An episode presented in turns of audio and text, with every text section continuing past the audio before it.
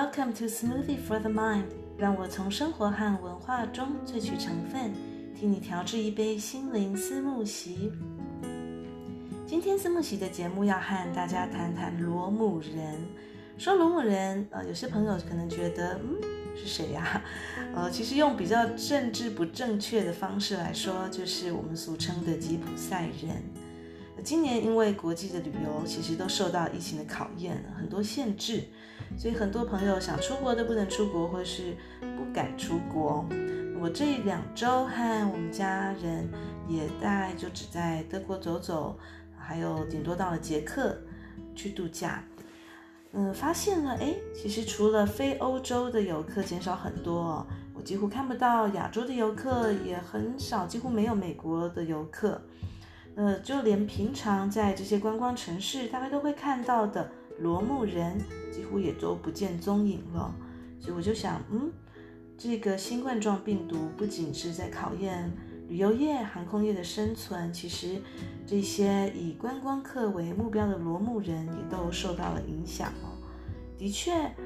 大家可能一般自己在自助旅游或是跟团出国的时候。呃，都会不断提醒自己，那导游也会一直讲，一定要小心，小心吉普赛人，小心吉普赛人。他除了可能会跟你祈祷之外，有时候会在你还没有察觉之前，就赶快塞一些观光客呃的这些小纪念品，或是一些帮你做一些什么占卜的服务啊，或是帮你绑这个什么幸运手带啊，然后就马上跟你要钱。当然，最可怕的就是这种神不知鬼不觉觉得。另一个方式就是偷窃了，嗯，很多被偷的人，他们丢了钱，丢了护照，完全就失去了旅游的好心情。所以一般人讲到吉普赛人，我们可能会想到刻板印象上的，就是哦，这个水晶球啊、占卜啊、游牧民族啊、杂耍，或是有的人到现在可能大家想到就会想到旅游的时候一定要小心。那为什么我在这边要称他们为罗姆人，而不是吉普赛人呢？吉普赛人又是到底是怎么样的民族？这些罗姆人的故事是什么？今天就来和大家分享一下。罗姆人他们是游牧民族，在历史上大概都多以占卜、歌舞或是一些手工艺闻名。他们的老祖宗居住在印度的西北部，所以其实离我们还蛮近的。呃，有很多学者认为他们是在印度的种姓制度中是比较中低阶，呃，应该算是比较低阶层的。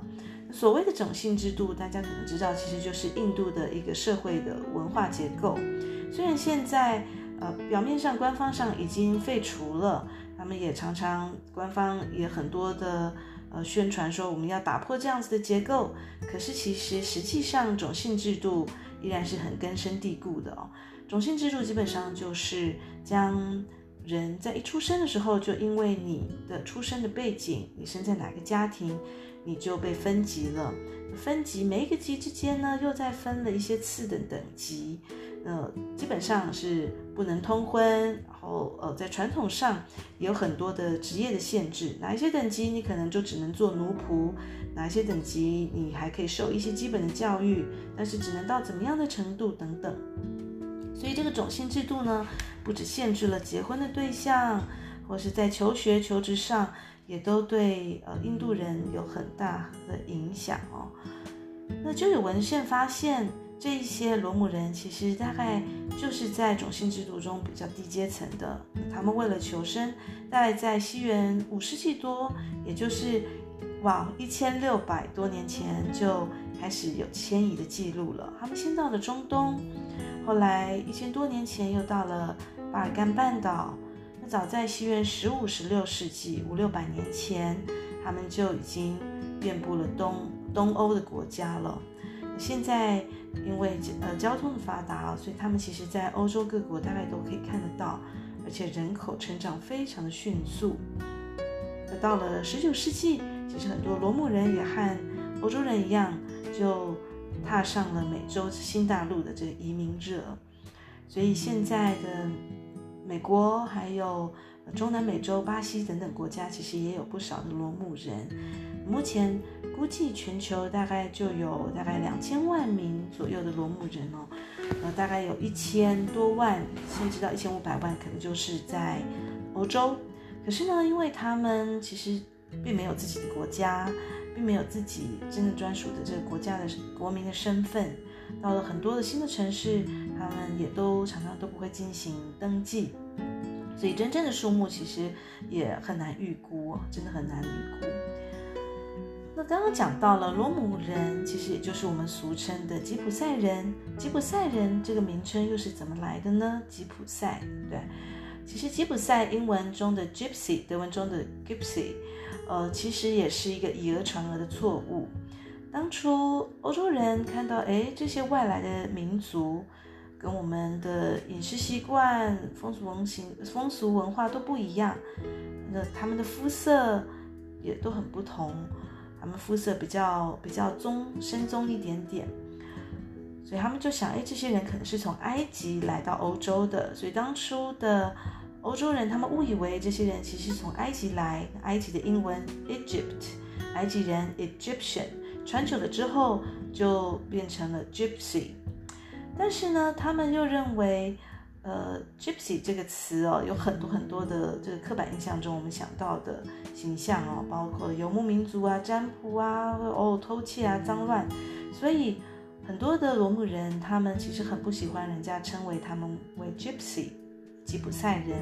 他们也就将自己证明了，证明为罗姆人 Roma。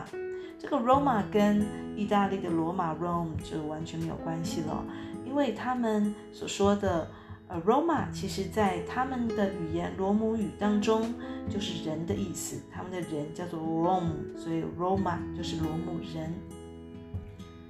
那罗姆人在历史上，其实，在迁徙中可能常常也被呃被迫卖为奴隶，或是必须强迫被呃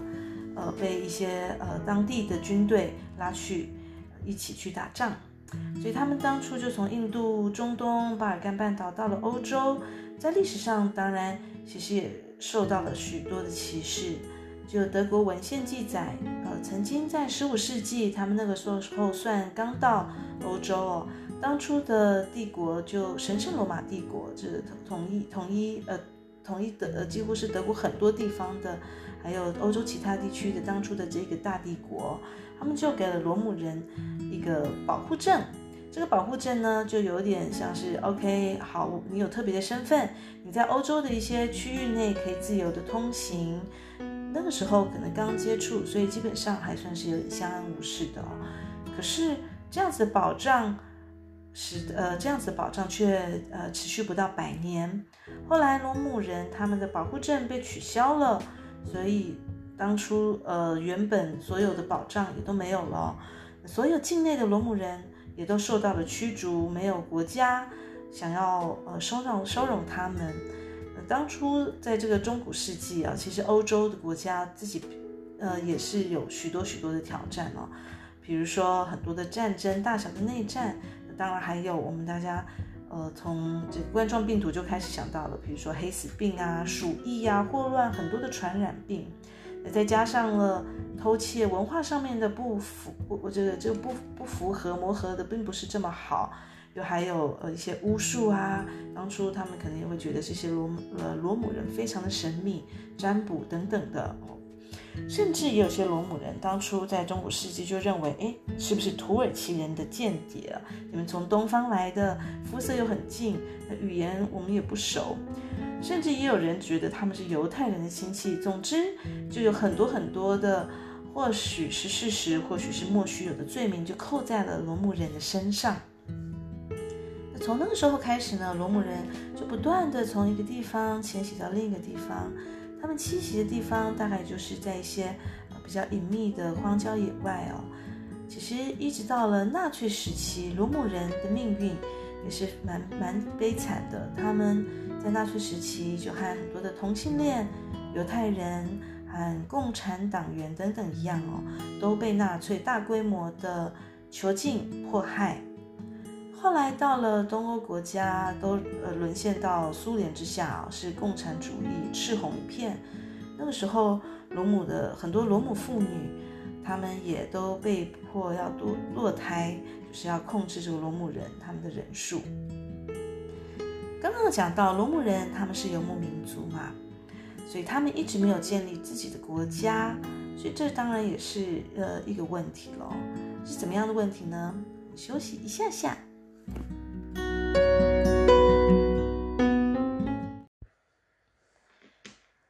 因为罗姆人他们并没有真正建立过自己的国家哦，所以他们其实一直是以他们游牧民族的身份、他们的传统和文化不断的持续下去的。在不同支派之下，他们虽然都是说罗姆语，但是就是不同的方言。大部分的罗姆人都是基督教徒，也有一些伊斯兰教徒。其实他们就是一直是欧洲各国社会中一个隐隐作痛的弱点哦。他们对于自己的传统有所坚持，所以在很多的国家，他们既然没有自己的国家呢，他们要融入却有很多有很大的困难，在文化上，在观念上哦。那当然，如果你没办没有办法融入，他们不认为教育这么重要，等等，那当然在之后的求职工作上也是很大的问题。罗牧人的传统大概都是早婚，所以很多的青少女大概。大概才十三、十四岁，其实就是小妈妈了。可是又因为他们并没有良好的医疗体系去支持，所以有很多流产或是相关的卫生问题。游牧民族的特性让他们重家庭、重实作，超过了去上学、受教育。有很多的罗牧人，他们因为怕受到歧视，或是怕之后会留下一些记录哦，所以他们根本就完全不去登记户口。所以他们就这样子搬来搬去，基本上其实就是幽灵人口了。那你会说，哎，奇怪，他们如果被抓个罪证确凿，对不对？那那可不可以去改正他们的行为啊？等等的，因为这是很多观光客都很害怕的一件事情啊。那可是其实警察也不是不逮逮捕他们，只是逮捕他们了。这些人如果他没有国籍、没有身份，他也没有财产，你说要他赔偿？这真的就是无可奈何，所以很多国家虽然觉得这是个问题，但是同时又不太想要轻易让他们拿到国籍，因为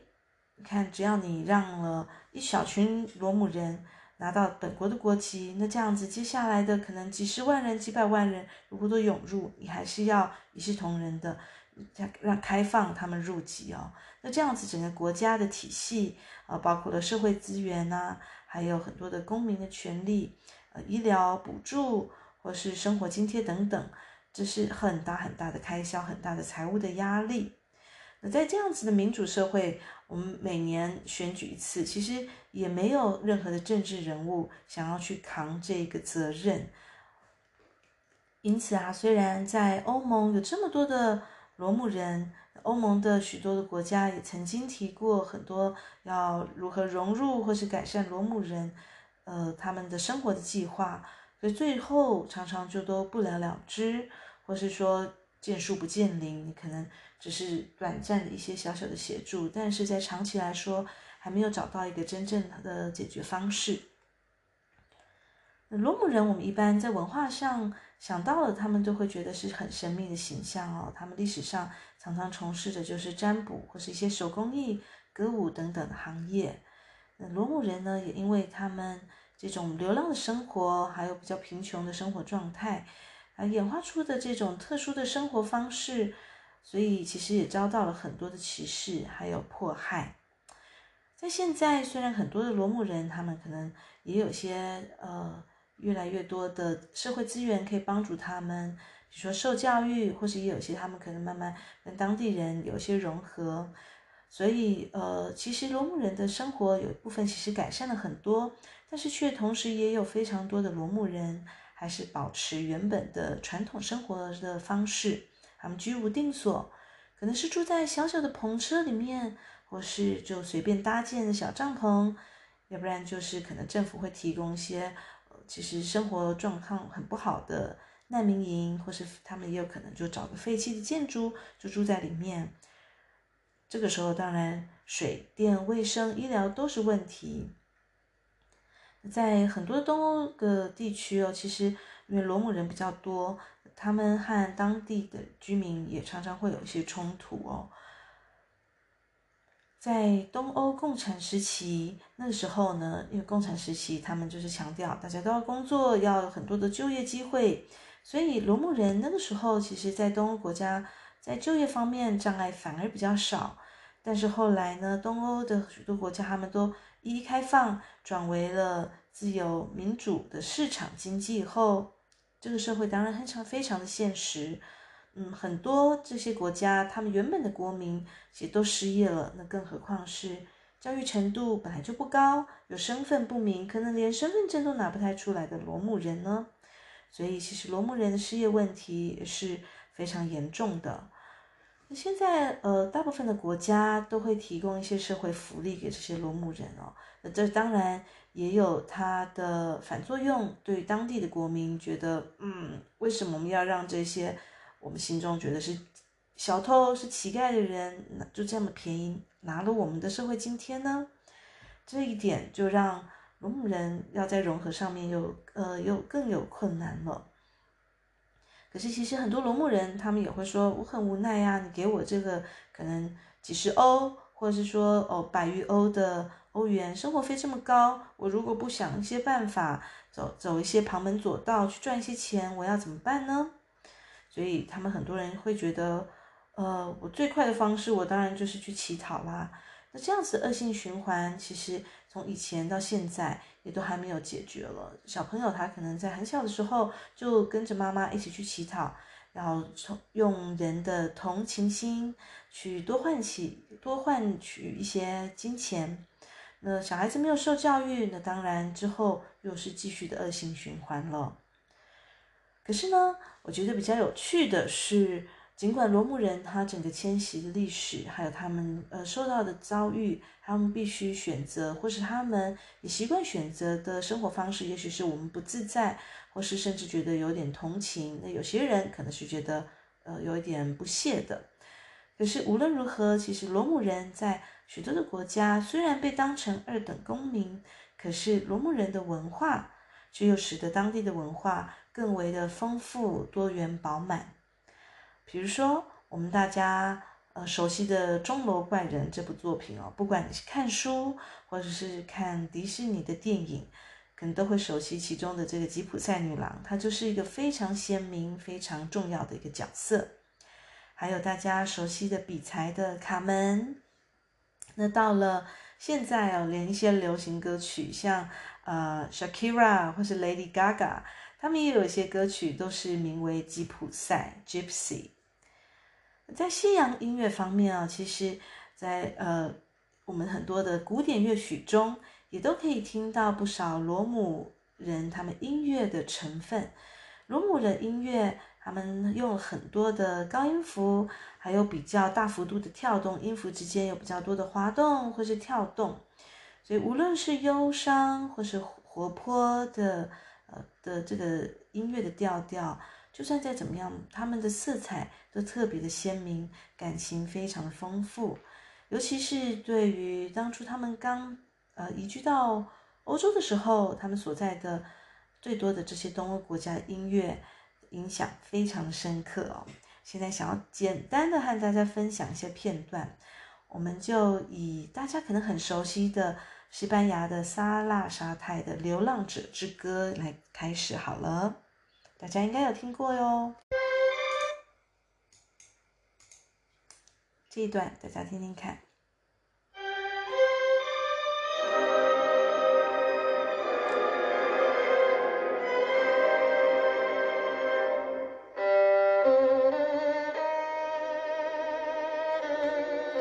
这一段其实，在电影。周星驰的功夫里面居然也有收录，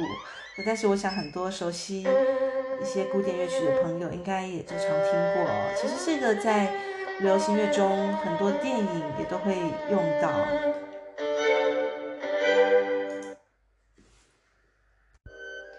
那同一首《流浪者之歌》呢，它当然也有除了悲怆忧伤，也有比较活泼的地方。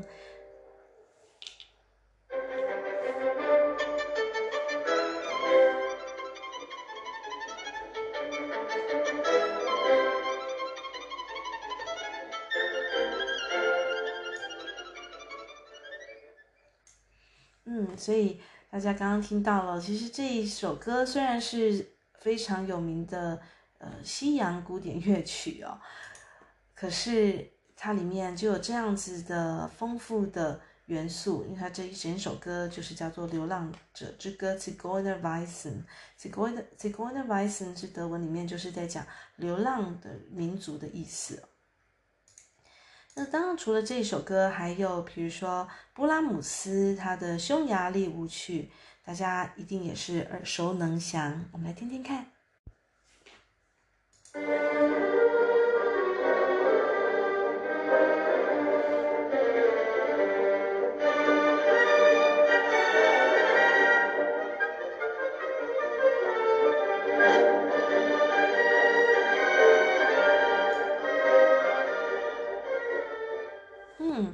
大家应该都会点点头说：“对对对，有听过哦。”那为什么这首叫做匈牙利舞曲，还有比如说李斯特他的匈牙利狂狂想曲哦，为什么会有这样子罗姆元素？那为什么跟匈牙利有什么关系呢？那当然，因为匈牙利是东欧的国家哦。那其实当时欧洲历史上，因为很多的呃罗姆人，他们就是住在这些地方哦，所以。很多的人，他们当初哎就会觉得，哎，罗姆人、匈牙利人，他们可能并不是这么的熟悉。我会觉得他们的元素其实是一样的，可是其实这些也都是相互影响、不断的激荡出来的。那另外呢，大家可能也不知道，我们大家都熟悉的西班牙的佛朗明哥舞，对不对？这样子有点像。呃，几乎是成为观光客大概都会必访的 这样的舞蹈表演，这样子文化艺术。其实佛朗明歌舞它融合了很多不同民族，比如说有有这个呃摩尔人，还有最重要的就是罗姆人。我们今天的主角，其实很多的佛朗明歌舞的舞蹈家，近代的最有名的舞蹈家也都是罗姆人的背景啊、哦。当他们就融入了这种呃游牧民族的精神。所以这个五其实也就有罗马罗姆人的影子在哦。那我自己对于罗姆人有怎么样的想法呢？和大家分享一下。其实当然我我也是看到会有点害怕。呃，其实说害怕也不是，应该说会警惕啦，会紧张。呃，其实原因很简单，就是怕被偷，怕被缠。那除了这之外，其实我对于他们也是充满了一些同情心，或是应该说有一些好奇心的。我记得六七年前，我那时候还住在奥地利哦，那个时候除了在一般常看到比较繁忙的街街道上面，都会看到很多乞讨的罗姆人之外，呃，当然他们在呃可能有一些身心障碍啊，或是有一些其实当然是用。一些伎俩去假装自己是残废的，但是在他们不断的跟你磕头，或是在耶诞节前，他们不不断的祈求你，其实心里都是觉得很难过又蛮难受的。我也有碰过比较积极的一些罗姆人，他们会呃找一些借口，比如说哦，我只差个五欧就可以买车票回家了等等的，